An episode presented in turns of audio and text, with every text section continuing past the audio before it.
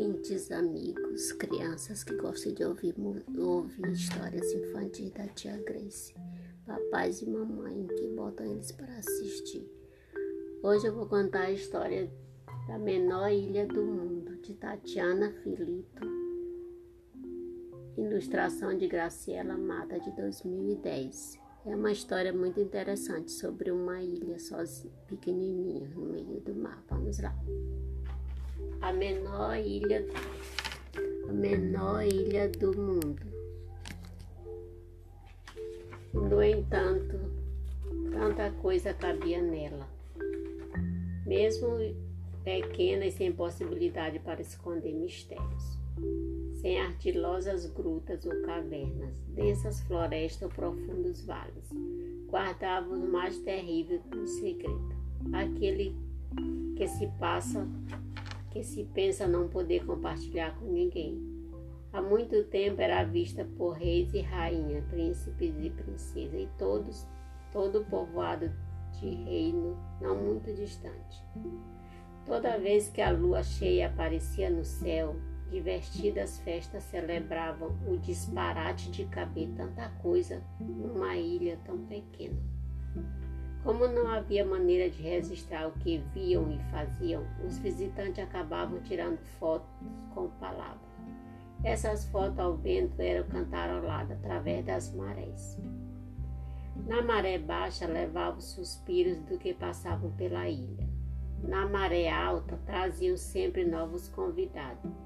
As celebrações Brasil sempre convidado às celebrações, mas a ilha encabulada ainda guardava o segredo calado. Pensava-se algo monstruoso, algo que os reis, as rainhas e todo o povoado de reinos, não muito distante dali, corariam de vergonha, e cada vez que o silêncio a sufocava, menor ela ficava até não caber mais um único visitante.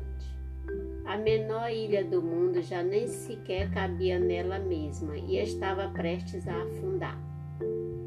Quando um pássaro vermelho que não podia corar, pois já ser todo vermelho, viu o que ocorria e segurou com o bico o último galho de árvore que restava para fora do mar puxou forte, batendo alvoroçadas suas asas de rubi.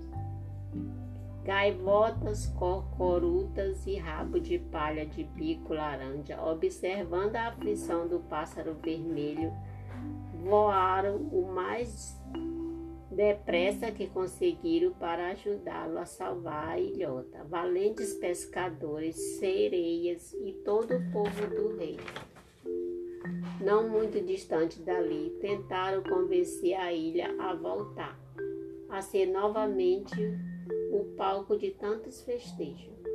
Sentia-se pesada por seus segredos e por acreditar que não podia contar.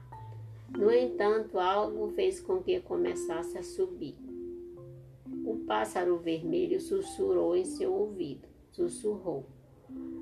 Que segredos são, são esses são mais pesados quando não pode ser segredos são mais pesados quando não pode ser compartilhado com ninguém. A ilha ouviu, ouviu. A menor ilha do mundo não sabia disso. E à medida que foi contando para os pássaros seu grandes amigos a sensação de peso que eu fazia afundar foi desaparecendo.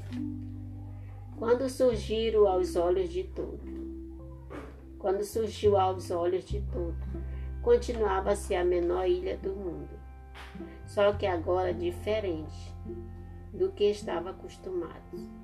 Era noite de lua cheia e pediram permissão para festejar. Cada um à sua maneira procurou um lugar, um jeito de se acomodar na paisagem mais bonita, mais intensa.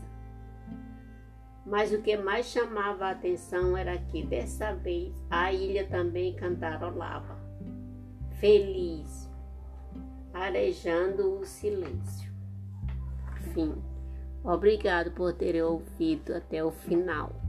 Espero que goste. No próximo episódio eu contarei uma nova história.